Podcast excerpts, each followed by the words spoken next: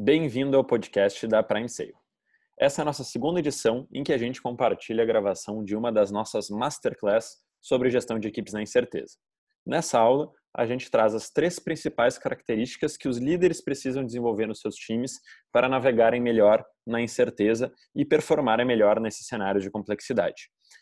Como sustentar a motivação, fortalecer a colaboração e dar mais autonomia para os times de forma ponderada. Para acompanhar mais essas aulas, é só seguir o nosso perfil no Instagram, PrimeSale. Lá você também vai encontrar o link para a nossa toolbox que contém todos os materiais mencionados nesse podcast. Uma boa aula! Vou brevemente apresentar um pouquinho da PrimeSale, contar muito brevemente quem é a gente, o que a gente faz, um pouquinho do nosso histórico. E trazendo um pouco dessa nossa história, a PrimeSale ela tem basicamente aí quase oito anos de atuação, um pouco mais de sete anos de atuação no mercado de treinamento e desenvolvimento, nesse mercado de recursos humanos. A gente, no modelo de, no modelo offline, pelo menos, no modelo analógico, a gente tinha nove operações, temos nove operações espalhadas por cinco estados. Hoje, nesse modelo digital, né, essa capilaridade aumenta, né? já estamos presentes em vários outros estados através dessa conexão do digital, do online.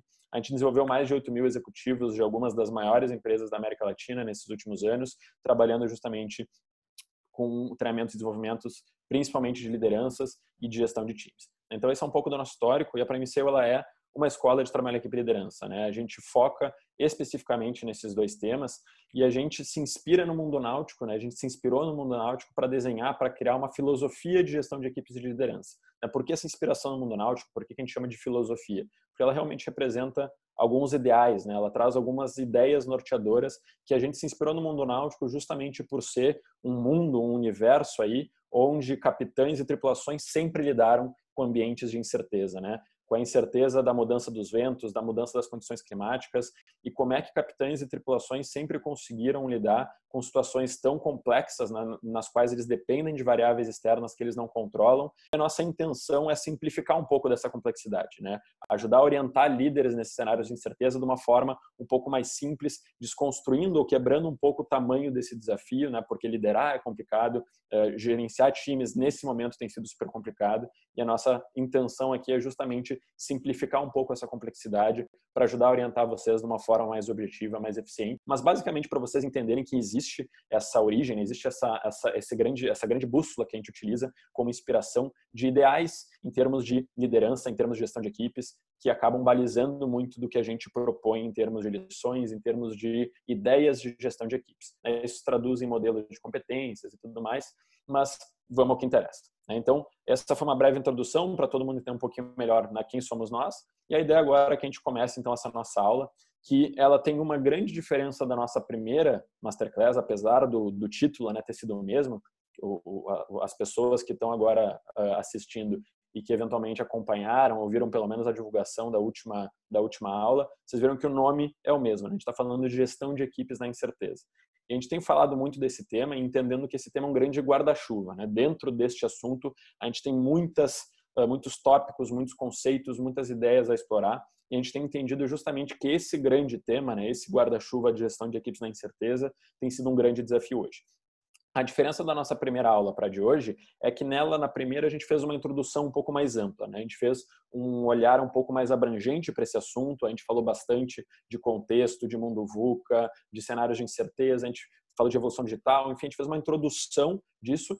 A gente trouxe um, uma configuração, um exemplo de configurações de times uh, que funcionam melhor nesses cenários tão complexos e hoje a gente vai justamente aprofundar um pouco mais nessas três características que a gente tem falado, que são os que vocês têm demandado mais, né? São os que vocês têm entendido que são os principais desafios. Então, antes da gente entrar nessas três características, eu queria fazer primeiro um disclaimer, né? Um primeiro, uma primeira, um primeiro recado muito importante. Essa aula que a gente vai fazer hoje, assim como todos os conteúdos que a gente tem compartilhado, eles são única e exclusivamente para um tipo de pessoa. Para o tipo de pessoa que quer passar pela crise e não esperar que ela passe. Né? Então a gente entende, e essa é uma das inspirações que a gente pega lá do mundo náutico, que quando vem a tempestade, quando vem o mau tempo, né, a gente tem a opção de esperar que ele passe. Mas isso certamente não é a melhor opção. Né? A gente também tem a possibilidade de ajustar as velas, de reorganizar a tripulação e fazer algo para passar por esse mau tempo mais rápido, né? passar por essa tempestade de uma forma melhor. Então, tudo que a gente está falando aqui hoje vai ser para quem realmente está disposto a arregaçar as mangas, a fazer diferente e a encarar esse mau tempo de frente. E a gente está super feliz de ter um volume tão grande de pessoas que está tendo esse espírito de não se deixar abater pelas dificuldades, pelo tamanho do desafio e sim entender que a gente pode buscar novas formas de agir, a gente pode buscar novas formas de atuar nesse ambiente para poder passar por isso mais rápido. Né? Então, esse é o primeiro disclaimer. E o segundo é que você não está sozinho nesses desafios. Né? Vocês não estão sozinhos nesses desafios. A gente tem percebido nas nossas turmas de mentoria, nos programas de desenvolvimento que a gente tem feito, o quanto as pessoas, quando se colocam em ambientes como o de hoje, né, em ambientes que a gente está trocando, que a gente está aprendendo, que a gente está trocando ideias e conversando, as pessoas, uma das coisas que elas mais têm trazido como feedback para a gente é o quanto tem sido bom perceber que os desafios que elas percebem nos times delas e nas empresas delas não é só com elas. Né? Vocês não estão vivendo sozinhos isso, os desafios que vocês têm com time de vocês, vários outros gestores, vários outros líderes também estão enfrentando. Então, hoje, a intenção é que isso também possa ser, como eu já falei, um espaço de conexão, de troca, onde vocês possam também se perceber uh, estando junto com outras pessoas, compartilhando desse mesmo desafio, que a gente possa juntos, trocando, conversando, debatendo, a gente possa juntos construir novos caminhos para lidar com isso tudo. Certo? Então, eu vou começar falando um pouquinho do contexto, e diferentemente da, da primeira aula, eu vou ser bem breve agora, mas tem dois elementos do contexto que são importantes da gente falar rapidamente. O primeiro deles é a questão da incerteza, né? E o segundo deles é a questão do distanciamento. Ou seja, a gente tem dois elementos hoje no contexto que estão vindo juntos. Os dois, cada um por si só, já seria desafiador sozinho, só que eles estão vindo ao mesmo tempo. Ao mesmo tempo que a gente está lidando com um cenário de extrema incerteza, que gera insegurança, que gera ansiedade, que gera desmotivação, que gera um monte de dúvidas, a gente também está num cenário em que a maioria dos times está enfrentando essa dificuldade do distanciamento. Distanciamento do líder com seus liderados, distanciamento dos liderados entre si, isso também traz os seus próprios desafios mas do quanto a gente não foi preparado para lidar com incerteza e o quanto é natural a gente estar tá enfrentando desafios nesse momento nesse sentido. A gente foi educado e ensinado a pensar de uma forma muito linear, né? daquela forma ali do gráfico da esquerda, né? de a gente pensar, ou pelo menos ter muito enraizado, que o sucesso vai ser uma linha reta, ou seja, a gente vai definir um objetivo, um destino, uma meta, a gente vai traçar um planejamento de trás para frente e a gente vai executar esse planejamento, eventualmente tendo que ajustar um pouquinho, mas a gente executa isso e chega lá. Né? Mas cada vez mais a gente tem visto que o dia a dia é muito mais parecido com esse gráfico da direita. Né? O sucesso, o caminho para o sucesso ao menos, ele é muito mais cheio de curvas, de idas e voltas, de uma necessidade de adaptação constante e que isso acaba exigindo da gente algumas maneiras diferentes de pensar e de funcionar num cenário que é menos linear e muito mais dinâmico.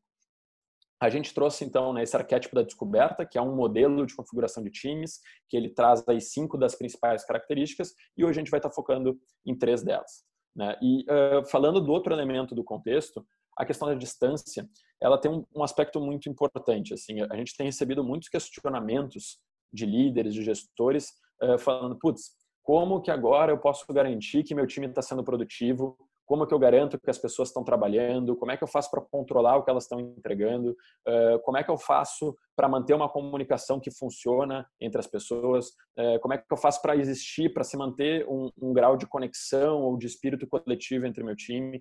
E o que a gente acredita é que a distância, ela por si só não traz novos problemas, mas ela acentua dificuldades que já existiam no nosso time. Né? Ela acentua dificuldades de confiança que a gente já tinha.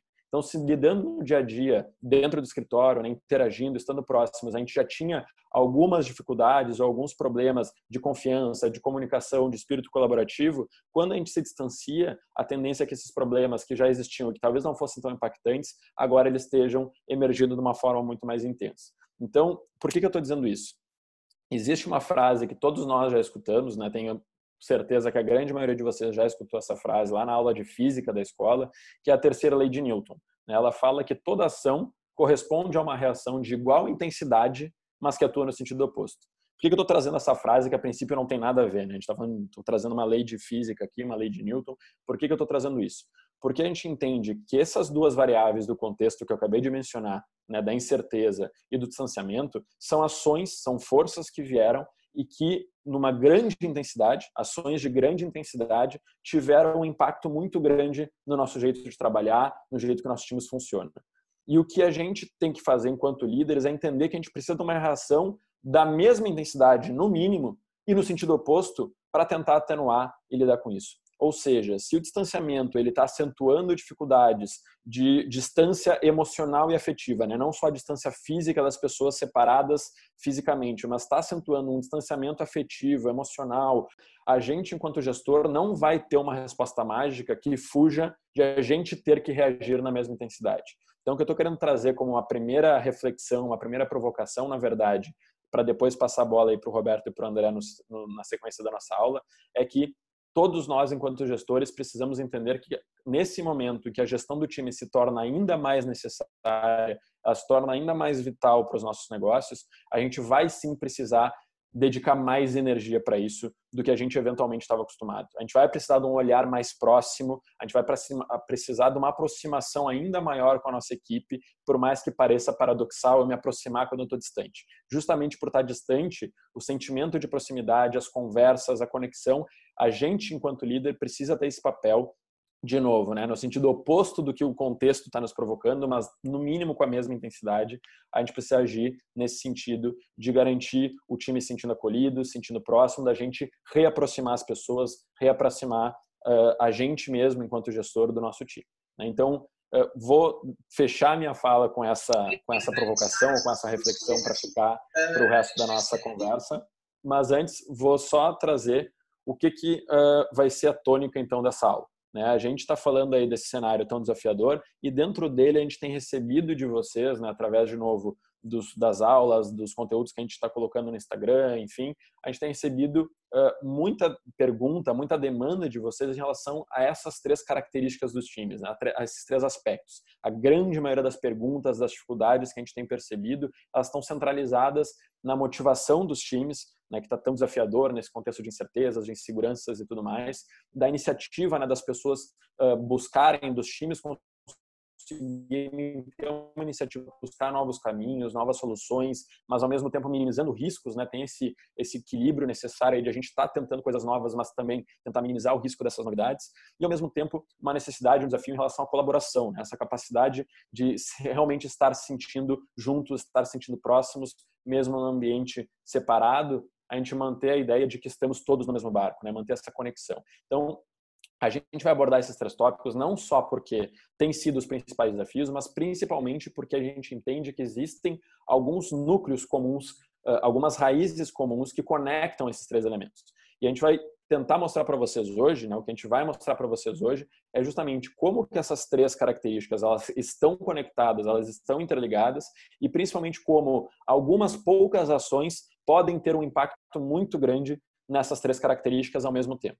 Então, de novo, né, na ideia de simplificar a complexidade, o nosso papel hoje vai ser justamente mostrar para vocês como algumas ações simples, algumas ações que não exigem uh, arregaçar as mangas, elas podem ter um impacto muito grande nesses três aspectos dos times e, consequentemente, na performance e na maneira como a gente está passando por, esse, por essa tempestade. Então, o que a gente vai ensinar hoje vai ser uma matriz que vai unir esses três aspectos, vai mostrar essa conexão entre eles. A gente vai ensinar vocês por onde começar de acordo com a situação específica de vocês e do time de vocês nesse momento.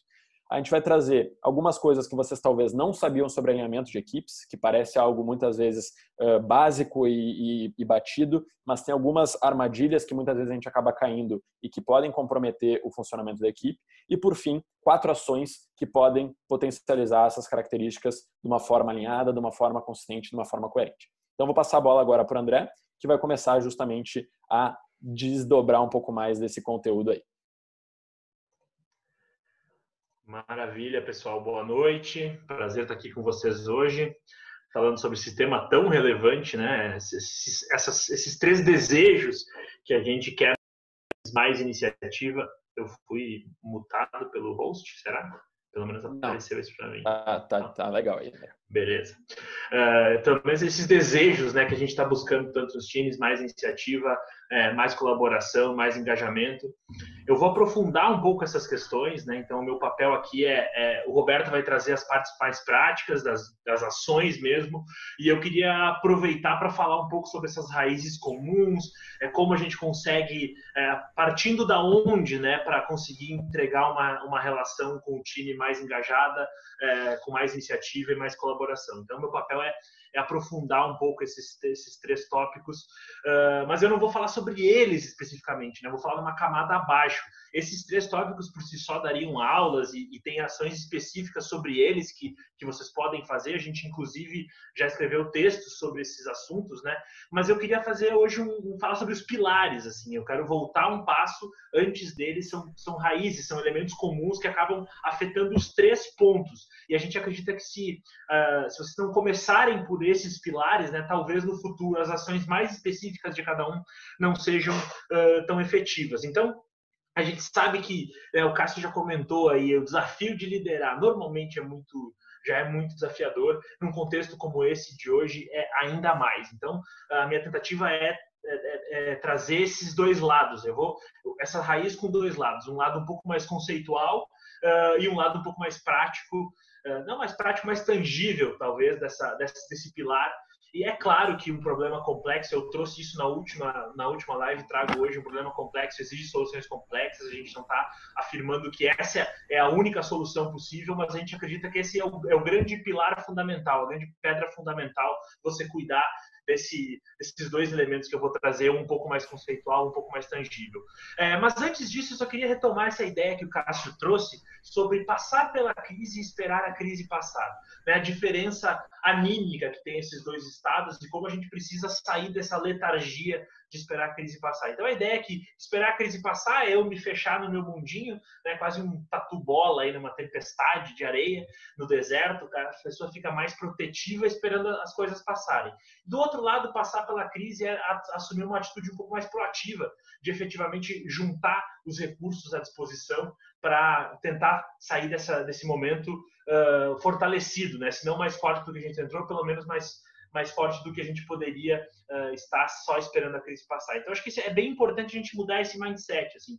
E eu acho que tem esses três elementos que estão aqui na tela, iniciativa, colaboração e engajamento, são decorrência inicialmente também desse comportamento de esperar a crise passar, né, desse modo mais protetivo. Mas o grande problema de a gente assumir essa postura mais defensiva nesse momento, é, ou, na verdade são dois grandes problemas na minha visão. Um, a gente não sabe quanto tempo isso vai durar, ou seja, talvez na primeira semana até fizesse sentido eu me proteger para entender o que estava acontecendo, mas já se passaram três meses. E, e cada negócio, cada time, cada empresa vai curar num tempo diferente. Então a gente também não sabe quanto tempo de horizonte a gente tem até voltar para um estado mais normal. Né? E o que, que é essa normalidade? Eu acho que esse é o segundo questionamento. Que mundo vai sair depois disso? Certamente é diferente do que a gente entrou. O mercado vai estar diferente para o bem ou para o mal, as pessoas para o bem ou para o mal vão estar diferentes, os contextos vão estar diferentes. Então, não adianta nada só me fechar. Isso é, é simplesmente desperdiçar energia. Né? Esse estado hibernante acaba é, fazendo com que a gente é, desperdice oportunidades. Então, acho que o primeiro ponto é mudar um pouco esse mindset. É, eu sei que essa, que essa incerteza traz essa insegurança, né? e essa insegurança acaba fazendo com que as pessoas tenham menos iniciativa, menos colaboração e menos engajamento. Porque o que a gente está percebendo é o seguinte: as, as pessoas estão desejando essas três características, é, justamente porque está em falta no mercado. E, e eu acho que um primeiro ponto de reflexão é como a gente está lidando com isso, né? Essa insegurança de estar tá todo mundo se protegendo. Então, o primeiro passo que a gente tá, a minha parte mais conceitual que é começar a abrir por aí é dizer que um primeiro elemento é, que a gente tem que falar é sobre segurança, não tem como fugir disso. É, e eu queria trazer uma, uma historinha rápida aqui, que talvez vocês conheçam, mas que é muito importante para falar sobre o cenário atual, que é uma pesquisa que o Google fez em 2015, né, entrevistando 37 mil colaboradores de 180 times, enfim, durou dois anos essa pesquisa, e ele tentou entender o que fazia um time de alta performance, o que fazia um time ser perfeito. É, eles definiram o que era ser um time, ou seja, a questão das interdependências de função, de função, perdão, é, falaram sobre o que, que era alta performance, então definiram claramente o que significava alta performance, o que fazia um time performar melhor não era só currículo ou experiência, não era nada disso. É claro que isso está dentro do pacote, mas era uma questão de segurança psicológica. É, então, segurança psicológica foi em primeiro lugar. Os outros quatro itens do top 5 são super importantes também, né? Dependability ou accountability, que é o grau de responsabilidade que eu tenho e que eu acredito que as pessoas da minha área estão tendo com as suas funções. A gente tem estrutura e clareza, que é a questão dos papéis e, e dos, dos objetivos claros é, meaning ou propósito, ou significado, que é como eu me conecto pessoalmente com o meu trabalho, e também impacto, que é como o meu trabalho, quais os resultados, né? Eu enxergar resultados tangíveis para a comunidade, para a empresa, daquilo que eu estou fazendo. Então, isso é muito importante. Mas, de certa forma, todos eles estão contidos nesse, nessa primeira ideia de segurança psicológica.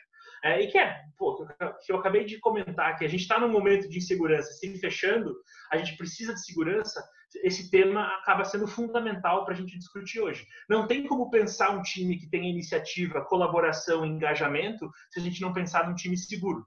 É, e o que é segurança psicológica? Assim, talvez um termo, um termo que as pessoas entendam mais ou menos, mas tenham uma dificuldade de definir. Eu vou tentar definir em uma frase. Segurança psicológica é a capacidade que o indivíduo tem de tomar riscos interpessoais dentro de um time. E o que são riscos interpessoais, André? Riscos interpessoais são eu questionar meu chefe numa reunião, eu ter a capacidade de questionar o meu colega numa reunião, claro, de forma respeitosa, né? Não é afrontar, mas é questionar, é enfim, levantar uma palavra contrária. É eu ter a capacidade de levantar uma nova ideia, uma ideia inovadora, uma ideia diferente. É a capacidade que eu tenho de admitir meus erros perante aos demais e aproveitar e aprender com isso. Então, isso é, é, é, segurança psicológica, né? É essa vulnerabilidade na frente dos outros. Foi um termo cunhado por uma professora de Harvard chamada Amy Edmondson uh, em 2012, então não foi o Google que criou isso, mas essa, esse projeto Aristóteles do Google tornou essa palavra famosa. E eu acho que ela é fundamental botar em pauta hoje, nesse lado mais conceitual, dessa, dessa raiz desses três temas. Eu não, né, como eu falei, eu não tenho como pensar um time uh, com essas três características se eu não pensar num time seguro. Uh, e, e, e, aí acho que tem uma, uma, uma, outra aprofundamento da definição que eu queria trazer, que é um pouco da, da, diferença entre segurança psicológica e confiança. São coisas distintas, se complementam, são importantes as duas, mas é um pouco diferente. Confiança é uma coisa que eu dou para as pessoas. Então, assim, uh, nesse cenário atual de pandemia, né, a gente tem aquela, às vezes a liderança fica em dúvida, será que o, meu, o membro do meu time está trabalhando nesse horário, será que está fazendo outra coisa, será que ele está produzindo? A gente fica sempre né, com, essa, com essa desconfiança. É, então, confiança é quando eu dou o benefício da dúvida para o outro. Confiança é quando um líder dá o benefício da dúvida para um, um, colaborador, né, para um membro do time. É, é para eles trabalhar. Eu acho que ele está sim trabalhando, eu acho que a ideia que ele vai dizer sim é boa, eu acho que realmente ele aprendeu com esse erro, é, eu acho que a contribuição dele pode ser válida. Esse benefício da dúvida. Então, a confiança é algo que eu dou para as pessoas. A segurança psicológica é meio que o inverso disso. É eu sentir que os outros estão me dando o benefício da dúvida. É eu sentir que os outros não vão me julgar se eu errar, se eu trazer uma ideia nova, se eu questionar aquele status quo. Então vejam que, que eles se complementam, mas é um pouco diferente. Né? Então acho que esse é um ponto muito importante e faz todo sentido para o mundo de hoje. É por dois motivos. Primeiro, porque as regras mudaram. Então, as, as convenções que eu tinha anteriormente, pré-pandemia, os manuais, os, as formas de fazer, foram trocadas, né? Foram é, alguns jogados pela janela e tendo que reescrever isso. É, então, se eu estou tendo que achar novas respostas, novos caminhos, eu preciso questionar. Só que se eu não tiver segurança da minha equipe para eles fazerem os questionamentos para si próprio ou para os outros, ficarem só nesse modo protetivo, eu não vou achar essas novas respostas. Então, acho que é muito importante a gente falar da segurança como sendo um lado desse pilar que eu estou conversando com vocês hoje. É, e um outro motivo pelo qual ele é muito importante é pelo seguinte: é, porque a falta de segurança psicológica é bastante nociva. Né? Num cenário atual em que a demanda é muito alta, é, até eu tenho um gráfico aqui para mostrar para vocês. Ó. Quando o nível de responsabilidade é muito alto, está né, tá no eixo de baixo ali, significa eu preciso entregar, eu preciso manter o meu negócio vivo, eu preciso manter a minha equipe produzindo num cenário de incerteza. Ou seja, o nível de responsabilidade que a gente tem agora com entregas e resultados é muito alto. Quando ele está muito alto, só que a segurança psicológica está baixa, a gente entra numa zona de ansiedade, que é eu preciso de respostas, mas eu não tenho a confiança a pessoa se sente um pouco travada para dar respostas, para colaborar, ou seja, vai matando a iniciativa, vai matando a colaboração e automaticamente essas duas coisas vão matando o engajamento. Então não dá para falar sobre times com essas três características se a gente não trouxer essa segurança psicológica, né? E a importância dela nos dias de hoje, porque a ausência dela deixa as pessoas ansiosas e essa ansiedade gera insegurança e aí entra nesse ciclo é, vicioso.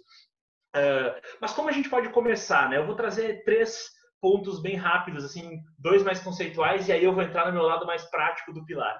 É, primeiro é começar a dar, dar o benefício da dúvida para as pessoas, né? Se você, enquanto líder, não começa a dar o benefício da dúvida para as pessoas, isso não vai se espraiar dentro da tua equipe. Então, comece a confiar nas pessoas que fazem parte do teu time. Elas estão ali por um motivo. Você as manteve ali nessa pandemia por um motivo. Então, comece a dar esse benefício da dúvida, que sim, elas estão produzindo, sim, elas têm liberdade, sim, elas podem se expressar, e sim, você não é o senhor de todas as respostas, elas podem ter uma ideia melhor que a tua, sim, e não tem problema. E o segundo ponto é começar a ser mais tolerante com o erro. A gente até falou disso na última live, eu não quero uh, aprofundar muito essa ideia, mas inclusive aqui tem uma, um desenho bem legal, apesar de estar em inglês, eu gosto que ele é bem colorido, que fala que a gente tem que evitar Erro é diferente de negligência. Né? Erro é essa parte mais, da, de, parte mais avermelhada, desculpa, negligência é essa parte mais avermelhada, mais alaranjada, essas cores quentes, que significam erros de desatenção, de negligência, de má fé, ou de uma falta de habilidade da pessoa, né? ou seja, ela foi designada para uma tarefa que ela não era capaz. Tudo isso a gente tem que evitar. Mas a gente tem que, de certa forma, acolher aqueles erros que têm a ver com a incerteza, com as novas ideias, com as novas respostas, que é o que a gente está buscando. Então, acolher esse erro também vai ajudar com que teu time se sinta mais seguro. E as coisas começam por ti enquanto líder, sim. Só que a forma que a gente encontrou mais tangível de fazer isso, ou seja, de começar a acolher esses erros, de começar a, a, dar o benefício da dúvida de uma maneira mais estruturada, mais formal, e de atacar esses outros pontos, né, de aumentar níveis de engajamento, de iniciativa de, e de colaboração, tem um, tem um viés mais, mais tangível, que é esse segundo lado do pilar que eu queria falar para vocês, que é algo que está bem. Se essa parte de segurança psicológica ela é mais intangível, mais nebulosa, a gente tem uma ferramenta do gestor, do líder, que é bem tangível, que é o lado mais acionável, o lado mais gerenciável dessa toda, toda essa coisa, que é o alinhamento. Né? É, ou seja, o alinhamento, se, se, a segurança psicológica, de certa forma, é a fiadora desse processo, o alinhamento é o facilitador. É, o alinhamento é aquele, é aquele processo que vai fazer com que essas coisas entrem na nossa discussão. Então, é alinhamento, né, eu não vou contextualizar, conceituar ele aqui de forma muito profunda, mas alinhamento são os acordos que eu tenho com o meu time, verbais ou não verbais, explícitos ou implícitos, toda aquela forma da gente funcionar né, os papéis, os objetivos, tudo isso, esteja claro ou não, é o alinhamento que eu tenho com o meu time. É a clareza que eles têm do que, que eles devem fazer, por que, que eles estão fazendo, para onde a gente está indo. É, é, então, o alinhamento é essa, esse facilitador muito importante. Uh, e ele, e ele né, toca todas essas questões, porque se eu quero um time com mais segurança psicológica e que entregue mais iniciativa, mais colaboração e, e mais engajamento, eu preciso trazer essas questões para o alinhamento do meu time de hoje. Eu preciso ressignificar os acordos que eu tenho para que eu seja mais proativo na busca desses elementos. Porque o que aconteceu provavelmente para a gente estar tá perdendo esses três pontos, além da questão natural da insegurança, é que a gente está rodando com alinhamentos que não são eficazes, que são ou pré-Covid, né? ou seja, antes eram meus acordos anteriores, eu simplesmente vim para um novo cenário sem ressignificar esses acordos, ou mesmo um acordo que foi feito lá na primeira semana e já se passaram três meses e ele continua valendo. Só que as coisas também mudaram ao longo desse processo e eu não estou revisitando. É, então, é papel do gestor, o alinhamento é refazer esses acordos, é, trazendo esses pontos à luz. É, ou seja, como é que eu entrego mais, como é que eu, eh, que, que acordo eu faço para ter mais, que os meus colaboradores tenham mais iniciativa, que os membros do meu time colaborem mais, como é que eu penso para engajá-los. Então, o acordo é isso, é, os, os alinhamentos são isso, essa série de acordos verbais ou não verbais, e são super importantes. E por que, que você deveria se importar com isso? Né? Além desses elementos trouxe, todos que eu trouxe, é, porque tem uma, uma grande pegadinha aí da, do, da clareza das coisas. Né? Primeiro, que uh, a gente está vivendo quase um mundo de pressuposições, né? presunções. As pessoas estão imaginando que os outros entenderam, ainda mais no mundo de Slack e e-mail, né? que a gente não tem mais o tom da mensagem. Ou seja, às vezes a gente curte uma mensagem, a pessoa já entende uma outra coisa, às vezes a gente não comentou no horário, a pessoa acha que a ideia já não foi bem-vinda. Então, uh, o grande dilema aqui, por que, que o, a gente deveria se importar amanhã com alinhamento, é porque a gente nunca consegue ser tão claro quanto a gente gostaria, tá? Então, muita clareza é algo muito difícil. Só que pouca clareza é algo muito fácil. Né? Assim, é muito fácil você não ser claro, você não ser entendido. Então, os extremos da clareza têm graus completamente distintos de, de dificuldade de atingir. É muito fácil não ser claro e muito difícil ser tão claro quanto você gostaria. Então, você precisa se preocupar o dobro com o alinhamento e precisa se preocupar hoje em ressignificar esses acordos, é, introduzindo essas ideias né, de é, de motivação, de engajamento, perdão, de iniciativa e de colaboração. E eu vou tentar mostrar agora, à medida que a gente vai avançando, como esses, esses conceitos estão, estão sim, uh, abocanhados aí pela questão do alinhamento. Então, a, a, ideia do alinhamento é essa, refazer esses acordos né, de papéis, de, de meios de comunicação, de objetivos, tudo isso a gente refaz esses acordos e deixa o, o óbvio, deixa deixa visível, né? A questão do óbvio é que às vezes ela se torna invisível, o óbvio fica some na, no nosso dia a dia. A gente precisa ressignificar isso e pegar de novo e mostrar para as pessoas, olha, isso aqui eu sei que parece bastante óbvio, mas vamos prestar atenção nisso, né, nesses elementos que são importantes. Às vezes as pessoas me perguntam, André, alinhar não, não é, é engessar muito, não é processo, não é um monte de lista, de, né, designação, de, de formalização das coisas. Não necessariamente. Existem várias formas de fazer alinhamento né? nem todas elas exigem um fluxograma de processos, e aí as pessoas ficam com medo que alinhamento trave a autonomia, né? que o alinhamento seja algo muito, não, não seja, seja muito estático e aí matar a autonomia do meu time, que meu time não vai ter espaço. Pelo contrário, a gente tem que mudar esse nosso entendimento e começar a enxergar o alinhamento como sendo um grande habilitador da autonomia.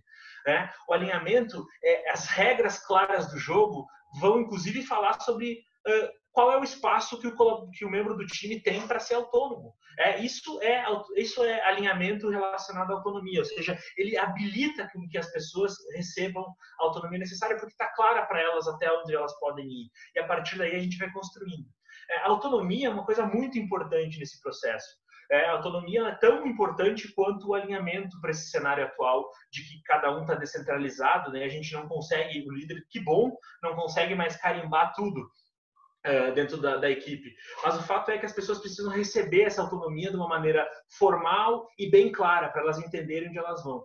É, tem uma pesquisa que saiu da Gallup uns dois anos atrás, que fala, inclusive, que uh, CEOs que são mais delegantes, né, ou seja, dão mais autonomia para os seus times, chegam a faturar 33% em média a mais do que os outros uh, CEOs que não têm a delegação como sendo uma, uma habilidade convencional. Ou seja, a autonomia é, é o espaço que o gestor dá para os membros da sua equipe tomarem decisões e realizarem tarefas. Então, esse espaço também é uma ferramenta gerencial e ele te dá dois grandes benefícios: né? agilidade, porque as pessoas lá na ponta vão estar construindo as soluções e também vão desonerar teu tempo. Então, acho que isso é fundamental é, para a gente entender que a autonomia também é super importante. Eu não preciso escolher ou uma coisa ou outra. Eu tenho que entender que um bom alinhamento potencializa essa autonomia. Então, eu sei que eu vou fazer uma comparação aqui, uma analogia que talvez seja até sacana é, com vocês pelo horário, mas assim, o alinhamento, quem gosta de cozinhar, né? O alinhamento é o mise en place é aquela, aquela preparação que a gente faz antes de cozinhar. A gente separa os ingredientes, a gente separa quem vai fazer o quê, né? quem é que vai cozinhar, quem é que vai cortar o tomate, ou que ordem eu vou fazer isso. O alinhamento é essa grande mise en place. Né? Mas a autonomia, ela é o tempero. É, não tem como cozinhar sem sal. É, ou seja, é, é, aquela, é aquela energia que as pessoas precisam para dar o sabor. Então, isso começa a afetar diretamente o engajamento das pessoas. Porque se eu tenho bem claro, né, se eu tenho esse mise en place bem feito da minha equipe, todo mundo sabe o que fazer, sabe quanto usar, todo mundo se sente mais seguro. E aí eu tenho esse segundo momento, que é o tempero, que é a magia, que é que é o desejo de autonomia, de realização. Então as pessoas vão se engajando à medida que elas entendem por que, que as coisas estão acontecendo e tem espaço para realizar. Então aí eu já começo com um alinhamento bem feito junto com a autonomia, já promover é, esse engajamento. É claro que autonomia não é a mesma coisa que iniciativa, né? Autonomia é o espaço que, que, o gestor dá, a iniciativa é uma característica do membro da equipe de buscar novas soluções. Mas o fato é que quando eu tenho pouca autonomia, dificilmente eu vou ter iniciativa por muito tempo, porque a pessoa vai bater no teto o tempo todo. Então, à medida que eu dou mais espaço, a tendência é que as pessoas comecem a buscar mais ter mais, eh, buscar mais respostas, ou seja, ter mais iniciativa. Então eu já começo, vejam, que é uma cadeia que vai se criando. E quando eu tenho iniciativa entre duas pessoas do meu time de conversar para buscar novas respostas, eu tenho a colaboração. Então veja que um time seguro, ele vai começando a ficar mais engajado, a partir daí com o espaço ele começa a ter mais iniciativa, e quando duas pessoas têm iniciativa de se conectar, elas colaboram. Então, para encerrar e para passar a bola aí, eu deixei aqui na parte dos temperos para não atentar muito contra o estômago de vocês, mas para para encerrar minha parte e encaminhar para o Roberto, é, a gente fez uma pergunta para vocês num, num questionário pré-live, perguntando como estava o alinhamento e a autonomia de vocês nas equipes. Né? Então, a gente criou um gráfico aqui. E a gente separou esse gráfico em quatro quadrantes. Né? A gente tem pouca, pouco alinhamento e pouca autonomia. Então, aqui no eixo uh, vertical, a gente tem o alinhamento no eixo horizontal a gente tem autonomia. Né? Quando eu tenho pouco alinhamento e pouco autonomia, eu estou meio à deriva. O meu time está tá, tá na fase da indiferença. Não está não tá muito se importando, está naquela hibernação. Estou aqui, ó, né, tapadinho, esperando a tempestade passar. Quando eu tenho um cenário de alto alinhamento, mas pouca autonomia, a gente vive quase aquela lógica industrial, né? Do chefe manda e obedece quem tem juízo. A gente tem aí pouca agilidade, muito controle, é, e começa a ficar pouco eficiente o processo também, porque é o chefe dando as ordens, é aqui que a gente tem os caminhos para trilhar. Em contrário a isso, quando eu tenho muita autonomia e pouco alinhamento, é, é, quando eu entro na zona do caos, né? Aquela coisa meio assim, a execução fala por si só, tem que sair fazendo, mostrar serviço, porque eu não sei se não vou me, né, como é que meu cargo está em risco aqui, então vamos fazer. Aí sai todo mundo correndo, cada um para um lado, e agora, três meses depois de cada um correndo para um lado, as pessoas estão longe já, né? Já estão fazendo coisas trabalho, é, né? perdidas aí no, no campo, é, porque se perderam, não tem essa conexão do alinhamento de por que, que a gente está fazendo, o que, que a gente deveria estar tá fazendo. E aqui em cima a gente tem o equilíbrio ideal, né? Uma cultura inovadora, porque as pessoas estão propondo ideias, estão com iniciativa, estão colaborando, uma cultura mais ágil e a cultura onde o sucesso é adaptação. Então acho que é, é muito legal. E aí os resultados de vocês, né? Para passar rapidinho, é, 30% de vocês responderam, segundo os graus lá que a gente mapeou, que estão à deriva. Então, estão nesse estágio meio letal prazo, né? Ou seja, já passaram-se três meses aí, a gente precisa começar a despertar dessa nossa letargia. 25% colocou que estão na zona do caos. Uh, e, e, provavelmente isso aconteceu porque deveriam ter equipes maduras que se, se davam bem, se conheciam bem, vieram para esse cenário trabalhar em casa, novas regras, e não fizeram os alinhamentos necessários. Isso é possível também. É, então, pessoas muito autônomas, se não forem bem é, alinhadas antes, vão sair mesmo. Então, essa galera já tinha. Então, legal, já tem um pedaço, né? mas falta alinhar, porque com o passar do tempo isso vai começando a ser é, muito, trazendo muito desengajamento. Né? As pessoas estão fazendo, estão percebendo que aquilo não faz sentido nenhum. Uh, e 30% das pessoas se colocaram na lógica industrial, ou seja, equipes mais centralizadas, uh, que têm alinhamentos, mas que está faltando autonomia. Então, a gente vê que 15% eh, estão aqui no equilíbrio. Então, legal, tem que manter isso. Mas é, veja só, 85% das pessoas que responderam à pesquisa, e foram mais de 100 pessoas aí, colocaram que seus times têm algum desarranjo com relação a isso. E se eles têm um desarranjo com relação a isso, provavelmente também eles estão enfrentando alguma questão de segurança psicológica, que é o lado mais intangível desse pilar, e aí automaticamente isso está afetando motivação, engajamento, colaboração, iniciativa. A gente precisa ajustar isso. É, e aqui, para passar a bola para o Roberto, então, a gente trouxe um outro gráfico que mostra um pouco mais o que, que precisa ser feito né, dentro desse cenário. Então, 30% de vocês vão precisar começar a focar no time. Amanhã a gente tem que convidar aí as pessoas para fazer uma reunião e o Roberto vai mostrar a vocês como fazer isso. 25% tem que começar a ter uma urgência no alinhamento. Né? O alinhamento é uma coisa que normalmente a gente consegue resolver de forma até mais rápida do que a autonomia. E 30% uh, tem que começar a dar mais autonomia, confiar mais, dar o benefício da dúvida deixar as pessoas com mais espaço para realizar. É, mas, o, mas quem vai agora destrinchar esse gráfico e trazer para vocês os, as grandes ações é o Roberto. Só queria encerrar minha fala, né, eu já tomei até dois, três minutinhos a mais do que, do que eu queria, mas só para fechar, eu queria trazer esses cinco conceitos-chave do que eu falei, né? Esse, essa grande retomada. Esse cenário atual gera, sim, um modo protetivo, a gente está na defensiva na grande maioria das vezes, e a gente precisa, para começar a mudar isso, estimular riscos interpessoais, ou seja, a gente precisa estimular um time que se sinta seguro a se expor. Uh, uma das formas de fazer isso é considerar esse tipo de coisa de disposição, de motivação, de engajamento dentro de um alinhamento bem feito. Então, é revisitar os acordos e refazer os acordos com o teu time, visando esses espaços de alinhamento, de, de motivação, desculpa, de iniciativa, de colaboração e de engajamento. Lembrar que clareza nunca é demais, então faça o double check constante de o que eu falei, o que você entendeu, vamos ver se a gente está na mesma página. E lembrar que um bom alinhamento, ele habilita a autonomia. Né? Um é o mise en place e o outro é o tempero. A gente precisa dos dois para conseguir um bom resultado. E fazendo isso, a gente vai potencializar a iniciativa, colaboração e engajamento. Então, esses três elementos, que podem ser tratados posteriormente com ações específicas para cada um, têm uma raiz comum desse, desse pilar que eu falei para vocês, né? da, da, da, segurança e de um bom alinhamento. Isso a gente começa a construir para o futuro. Pessoal, era isso. Eu vou passar a palavra para o Roberto, que vai vir com um lado mais prático da coisa mesmo, de como vocês podem começar amanhã mesmo. E me despeço e volto nas perguntas. Espero que tenham gostado. Foi um prazer para mim estar aqui com vocês. Valeu, um abraço. Maravilha, André. Então, muito boa noite a todos. Vamos agora para a parte uh, final da nossa live, que é a parte mais prática também. Vou compartilhar minha tela aqui com vocês agora.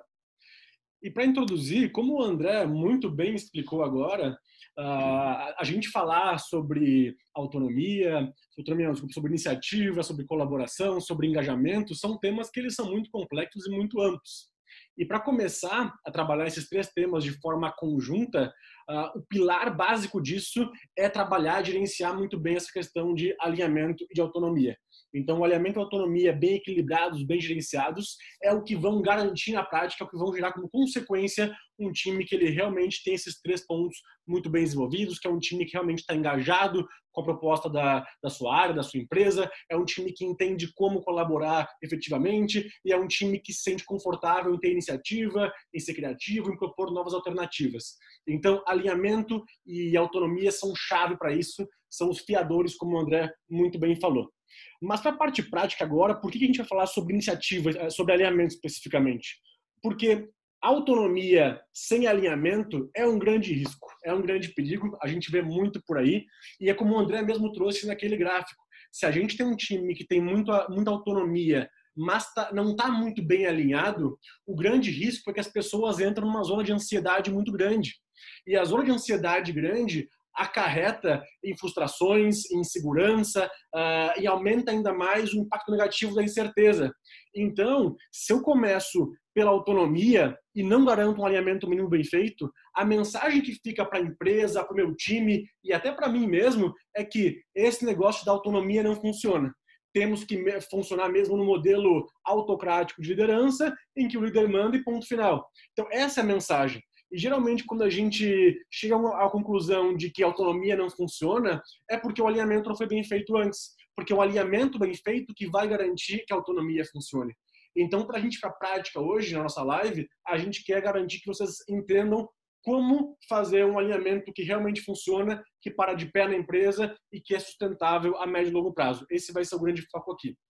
E aí eu queria fazer só uma, uma chamada inicial, que é quando a gente pede para os nossos clientes se avaliarem em relação a como que eles fazem alinhamento, a qualidade do seu alinhamento, o mais comum é que as notas são muito altas para isso. Uh, lideranças tendem a achar que alinham muito bem com o seu time. Mas a gente, quando vai trabalhar com essas equipes na prática, a gente vê que é muito raro um alinhamento realmente bem feito.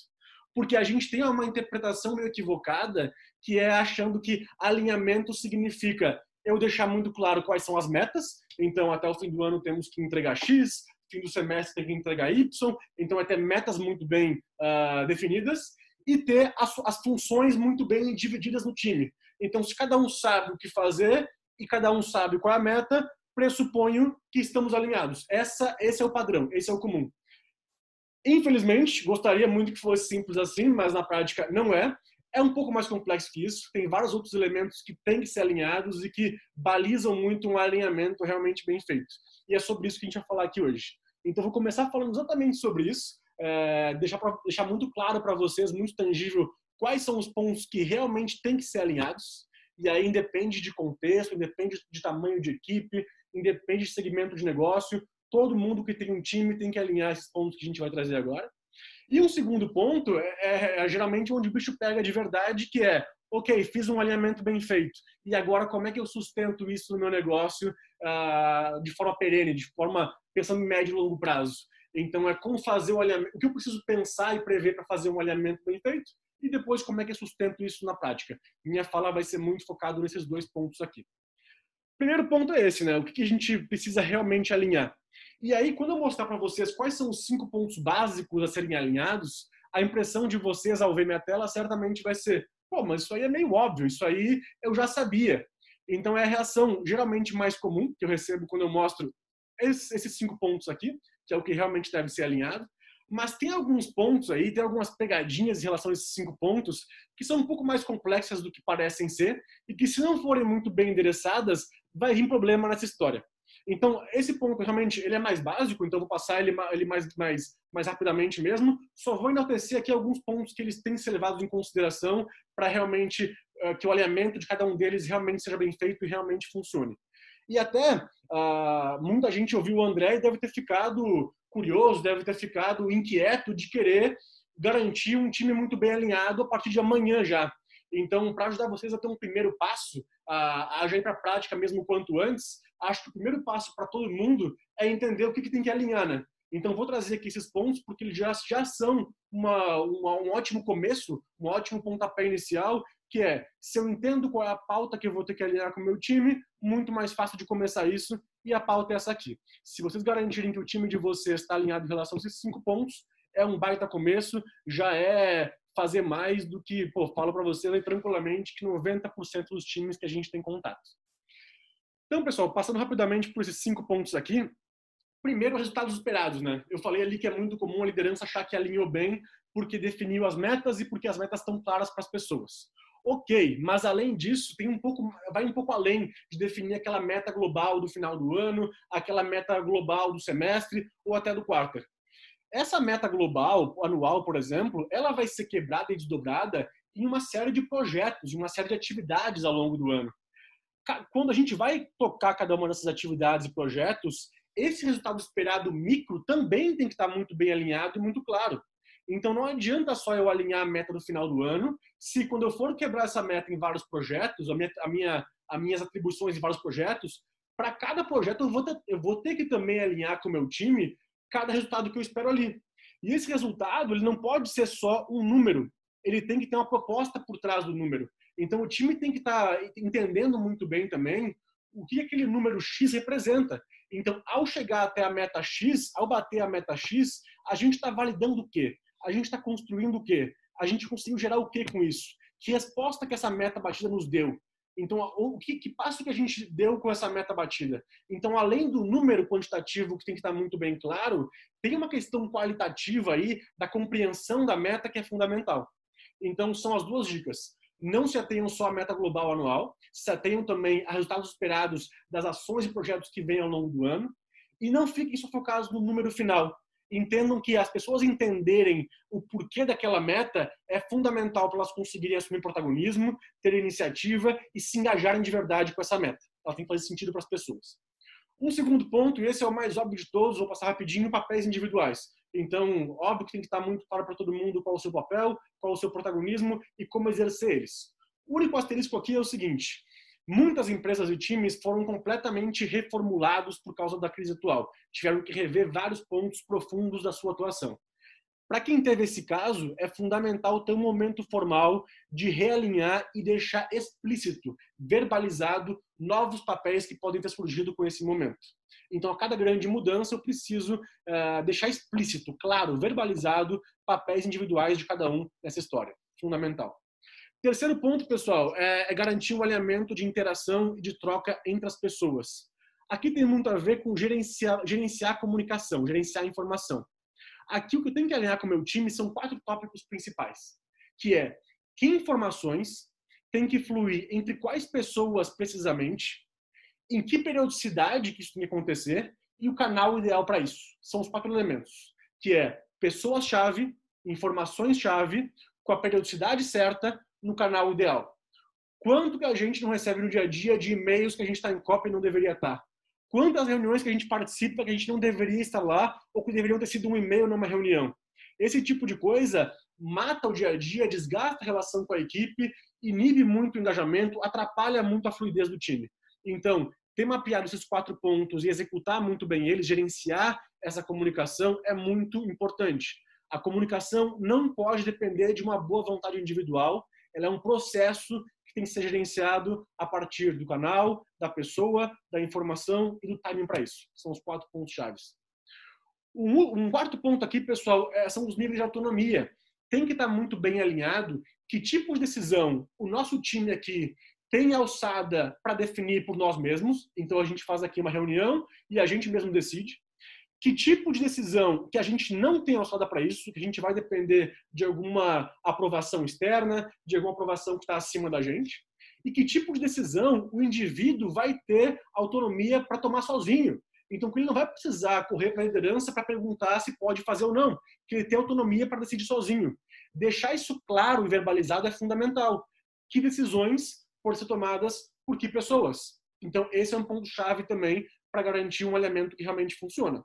E o último ponto, que também ele é mais simples, ele é mais difuso, porque depende muito de cada contexto, são acordos de funcionamento básicos, acordos de convivência. Então, vou dar alguns exemplos aleatórios, como, por exemplo, para quem ficou em home office agora, vai ter que alinhar com o seu time algum acordo de convivência que é hora de trabalho. Se a gente na empresa batia ponto certinho ali, agora não tem ponto mais. Como é que funciona o horário? Tem que continuar respeitando lá o horário padrão ou a gente pode repensar nosso horário de trabalho? Uh, se eu estou trabalhando, eu vou ter que ficar online em alguma ferramenta, ou eu trabalho, está tudo certo, uh, temos uma confiança de que eu estou produzindo. Uh, férias, eu posso escolher como é que eu tiro, ou a gente tem alguma regrinha para isso? Então, acordos de funcionamento, horário de almoço, eu defino ou tenho um tempo correto para isso? Então, acordos do dia a dia mesmo, de funcionamento, de convivência, para não gerar nenhum tipo de mal-entendido, para não gerar algum tipo de, de, de atrito entre a equipe no dia a dia. Então, são pontos para vocês avaliarem no caso de vocês, para o time de vocês, que acordos são relevantes ou não, e aí tomar essas decisões uh, com o grupo e deixar isso muito bem alinhado.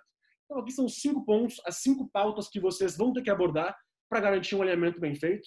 E aí, para quem não, não tem o costume de fazer isso, pode já pensar numa reunião com seu time aí para pegar esses cinco pontos e destrinchar para o caso de vocês na prática.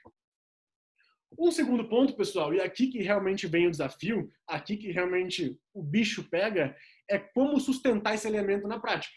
Porque a parte mais fácil dessa história é fazer o alinhamento, né? Fazer essa construção acaba sendo relativamente simples. Pode ser simples se a gente fizer bem feito. Agora, sustentar isso no dia a dia é onde realmente o desafio acontece. E esse é um ponto também que a gente tende a subestimar. É, como realmente eu consigo me posicionar como liderança, fazer uma gestão bem feita do alinhamento é chave para ele ter sucesso. E aí tem um ponto que eu quero compartilhar com vocês, que é até agora a gente trouxe vários pontos que eles são, são mais conceituais, são mais abrangentes e que tem o, o embasamento teórico, até acadêmico, muitas vezes, referendado. Esse ponto que eu vou trazer é o ponto mais prático da live de hoje, porque a gente, como o Cássio falou no começo, a gente está aí há sete anos no mercado, já desenvolvemos mais de 8 mil executivos e a gente, alinhamento de time é um, é um tópico que a gente faz bastante. Então a gente tem muito contato com times que precisam e, que, e a gente faz muito alinhamento para times. E tem quatro desafios, tem quatro pontos que é um padrão, que a gente sempre vê que o time acaba tendo uma grande dificuldade, acaba vindo erro, acabam sendo os pontos que dificultam muito que o alinhamento realmente funcione bem. E aí, para vocês aqui hoje, eu organizei esses quatro pontos para já garantir que vocês consigam suprimir esses quatro pontos ao máximo. Então, são os quatro pontos que é, é, é padrão. As, as pessoas que vão fazer um alinhamento acabam é, escapando, acabam negligenciando esses pontos aqui. E vou passar um por um, por um mesmo para garantir que eu vou ser claro em relação a eles, porque eles realmente têm a capacidade de mudar o jogo e de fazer um alinhamento realmente ser bem feito e realmente ser um diferencial para o time de vocês conseguir ter iniciativa, conseguir ter uma colaboração que funciona, uh, então e conseguir estar uh, tá realmente engajado com a proposta de vocês enquanto time. Primeiro ponto, pessoal. Alinhamento é uma visão compartilhada, não pode ser uma imposição. Então, para quem agora ouviu a gente falando, se empolgou, comprou a ideia de que alinhamento é fundamental e estava pensando já, vou fazer agora uma, uma, um terceiro turno aqui noturno, vou fazer um alinhamento aqui de todos aqueles pontos que o Roberto falou, vou chegar amanhã com o alinhamento pronto para o meu time, maravilha, tudo vai dar certo. Boa ideia, mas não é tão simples assim, porque é fundamental que o time participe ativamente dessa construção. É fundamental que a construção do alinhamento seja do time e não do líder, porque só assim o time vai realmente comprar a ideia, só assim realmente o time vai ter um propósito de colocar aquilo em movimento, de fazer acontecer de verdade. Se for um alinhamento que o líder passou unilateralmente, esse elemento vai funcionar talvez por um mês, talvez dois, com sorte por três. Mas ele não vai ser sustentável a médio e longo prazo. As pessoas vão ter resistência com eles, as pessoas uh, vão ter má vontade em realmente fazer acontecer. Então, as pessoas têm que participar da construção do alinhamento. E aí, para essa, essa participação ser produtiva, tem duas opções. Para times que são pequenos, para times que têm uma maturidade maior, esse alinhamento funciona muito bem se for co-criado. Então, marcar uma reunião com todo o time que for pequeno, que for maduro, e fazer essa construção coletivamente funciona muito bem. Vão vir inputs diversos que vão ser muito ricos, as pessoas vão sair engajadas, vão sair motivadas em fazer isso acontecer. Funciona muito bem. Se eu tenho um time que ele é maior, que ele está distante geograficamente, que é um time mais imaturo por algum motivo, fazer essa construção coletiva vai ser desgastante, vai ser improdutivo, não vai dar certo. Mas ainda é fundamental que o time participe da construção. Então, minha sugestão aqui é: a liderança tem que, antes da reunião de alinhamento, colher inputs, colher informações. Pode ser uma pesquisa que tu manda para o teu time sobre os pontos que têm que ser alinhados, pode ser uh, marcando reuniões um a um ou em grupos focais para colher informações, mas de alguma forma a liderança previamente colhe informações, analisa as informações e desenha um primeiro esboço, um primeiro, um primeiro, uma primeira ideia de alinhamento. Pega essa primeira ideia, marca uma reunião com o time, apresenta isso e usa a reunião já com o direcionamento claro e o time tem que validar. Então o time participou da construção trazendo inputs, o líder usou isso e deu espaço para o time nessa reunião de validação para o time questionar algum ponto, para parar alguma aresta, mas ficar muito mais produtivo porque não vai ser construído zero, vai ser parar uma aresta. Então funciona melhor. Segundo ponto, pessoal, alinhamento nunca é estático. Ele tem que ser revisitado periodicamente. E isso a gente vê acontecendo, para não dizer sempre, quase que sempre, que é a gente faz um projeto com uma, uma, um cliente nosso, com um time, uh, a gente constrói com eles um alinhamento, todo mundo sai muito motivado, o alinhamento está redondinho, bonitão, tudo certo, tudo muito claro, todo mundo está comprado com a ideia, e aí a gente está no mundo VUCA, como o Cássio falou. Mundo VUCA é mudança o tempo inteiro, são mudanças imprevisíveis e constantes. E aí aquele alinhamento que tem várias hipóteses estabelecidas, uh, em algum momento vai ficar defasado, porque as hipóteses vão mudando. E se eu não revisitar meu alinhamento de acordo com isso, eu vou ter um alinhamento que funciona muito bem, mas que ficou defasado, que não está funcionando mais. Então, periodicamente, é fundamental que esse alinhamento seja revisitado. A periodicidade depende do quanto que a minha equipe, que o meu segmento, que o meu contexto, a velocidade da mudança que ele está sofrendo. Mas um ponto é certo. No começo, essas, essas revisões de, de, de alinhamento, elas vão ter que ser mais recorrentes. Elas vão ter que ser mais próximas. Talvez a cada 20 dias, talvez a cada um mês, talvez a cada 45 dias. Mas elas vão ter que acontecer mais próximas, porque no começo a coisa fica realmente mais truncada. Com o tempo, o time vai se acostumando com isso, vai ficando um processo mais, mais habitual para o time, vai, vai, precisando de menos uh, periodicidade desse alinhamento, mas ela sempre vai ser importantíssima. E pode ser que funcione no começo, principalmente, definir uma periodicidade estabelecida. Então, sei lá, eu já tenho uma reunião mensal com o meu time, eu vou incluir na reunião mensal com eles essa revisão do alinhamento. Show de bola, perfeito, funciona muito bem. Só um cuidado que é, o grande ponto aqui não é a periodicidade fixa. O grande ponto é ter uma sensibilidade e uma leitura clara de cenários para, quando mudanças relevantes se apresentam para o meu time, o alinhamento tem que ser revisitado de acordo com elas. Então, infelizmente, revisitar o alinhamento não é exatamente quando a gente quer, é quando a gente precisa. E quando a gente precisa, é quando a gente fez uma análise de que o cenário mudou de alguma forma realmente relevante, que a gente precise revisitar esse alinhamento. Um outro ponto aqui, pessoal, nosso penúltimo ponto é os níveis de autonomia, eles têm que ser gerenciados. Como o André muito bem falou, a autonomia e o alinhamento, eles andam lado a lado. Eu tenho um time com muito, muita autonomia e pouco alinhamento é um problema. Eu tenho um time com muito alinhamento e pouca autonomia também é um problema. Então, tu entender qual o nível ideal de autonomia que tu consegue dar é fundamental para também que o alinhamento funcione. Eles são correlacionados diretamente, alinhamento e autonomia. E a gente vê muito, eu vejo muito com nossos clientes que entender até que ponto eu posso dar autonomia, às vezes é difícil. Então, quero dar aqui uma dica para vocês prática de como validar a ideia de autonomia, até quando eu posso dar de autonomia para minha equipe. E a grande lógica é, eu tenho que fazer uma análise criteriosa de para aquela função que eu vou delegar, para aquela função que eu quero dar autonomia, para aquele projeto, para aquela atividade. Que tipo de soft e de hard skills que ela exige? Relembrando que hard skills são competências técnicas, soft skills são competências comportamentais. Então, essa atividade, essa função, esse projeto exige que tipo de comportamentos e que tipo de conhecimento técnico. Avalio isso. Segunda coisa é, o meu time, como é que ele está desenvolvido em relação a essas competências técnicas e comportamentais? Está bem desenvolvido, está mal desenvolvido ou está no limite certo ali? E aí é isso que vai, vai, vai ser o balizador de vocês. Se eu tenho uma atividade que meu time tem, está uh, pronto, está desenvolvido suficientemente comportamentalmente, tecnicamente, para assumir, eu posso dar uma autonomia quase que total que vai funcionar. Se meu time, por algum motivo, não tem alguma competência técnica comportamental, eu vou precisar desenvolver isso antes de dar uma autonomia total. Então, se eu tenho um time que ele está mais ou menos desenvolvido em relação aos pontos que ele precisa, eu posso dar autonomia, mas eu, como liderança, vou ter que fazer um acompanhamento próximo. Então, vou ter que, no dia a dia, acompanhar como é que está sendo a execução daquele projeto, sim, de alguma forma. Se eu tenho um time que está muito mal desenvolvido em relação àqueles pontos, a autonomia não pode acontecer porque ela vai dar problema. Então, essa grande lógica aqui é o exercício também contínuo, que é avaliar a cada momento se meu time está bem desenvolvido nas competências técnicas e comportamentais que eles precisam para nossa atuação aqui, para nossa equipe, para o nosso projeto. Esse ponto é chave para uma autonomia que funcione e que possibilite um alinhamento realmente prático e funcional no dia a dia. E aí, pessoal, o último ponto que é fundamental aqui é a lógica de que alinhamento só se sustenta na prática com atitude.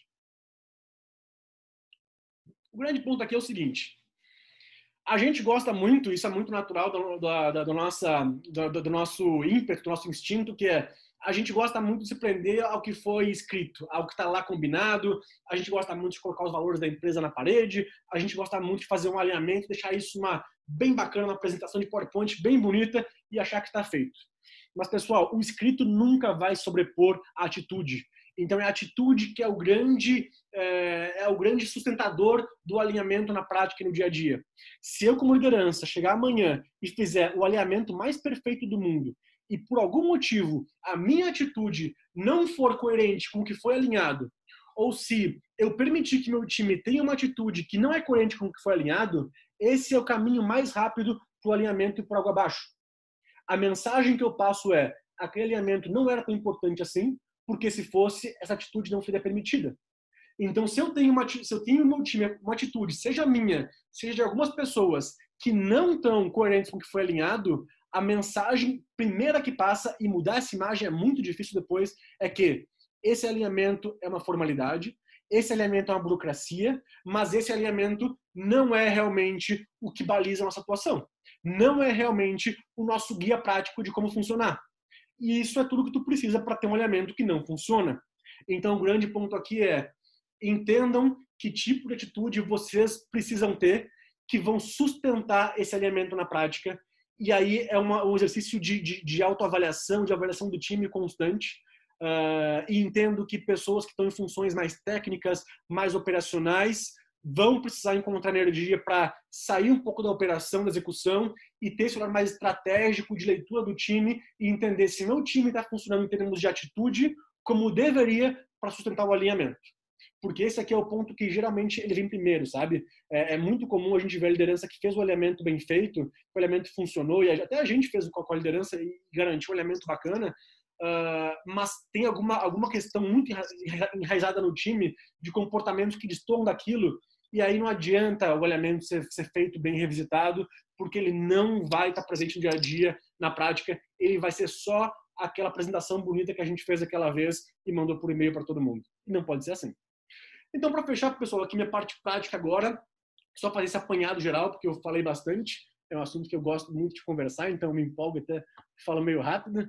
Uh, são aqui esses quatro pontos que vocês vão, vão eu sei que vocês vão ter dificuldade na hora de fazer o elemento parar de pé, e se vocês entenderem isso agora já e agirem sobre isso preventivamente, o elemento vai sair redondinho, vai realmente parar de pé na empresa, vai dar resultado e vai gerar um time que realmente funciona e tem performance muito elevada.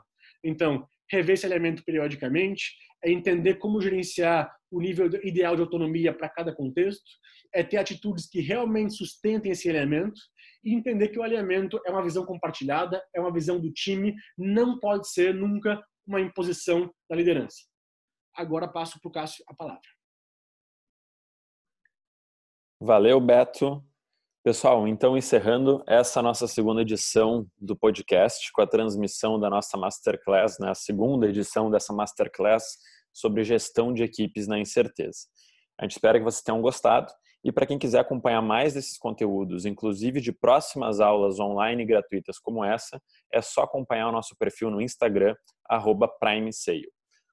Os materiais mencionados aqui nessa aula você encontra no link da nossa Toolbox assim como vários outros artigos, e-books e vídeos falando mais sobre esses assuntos. A gente se vê na próxima.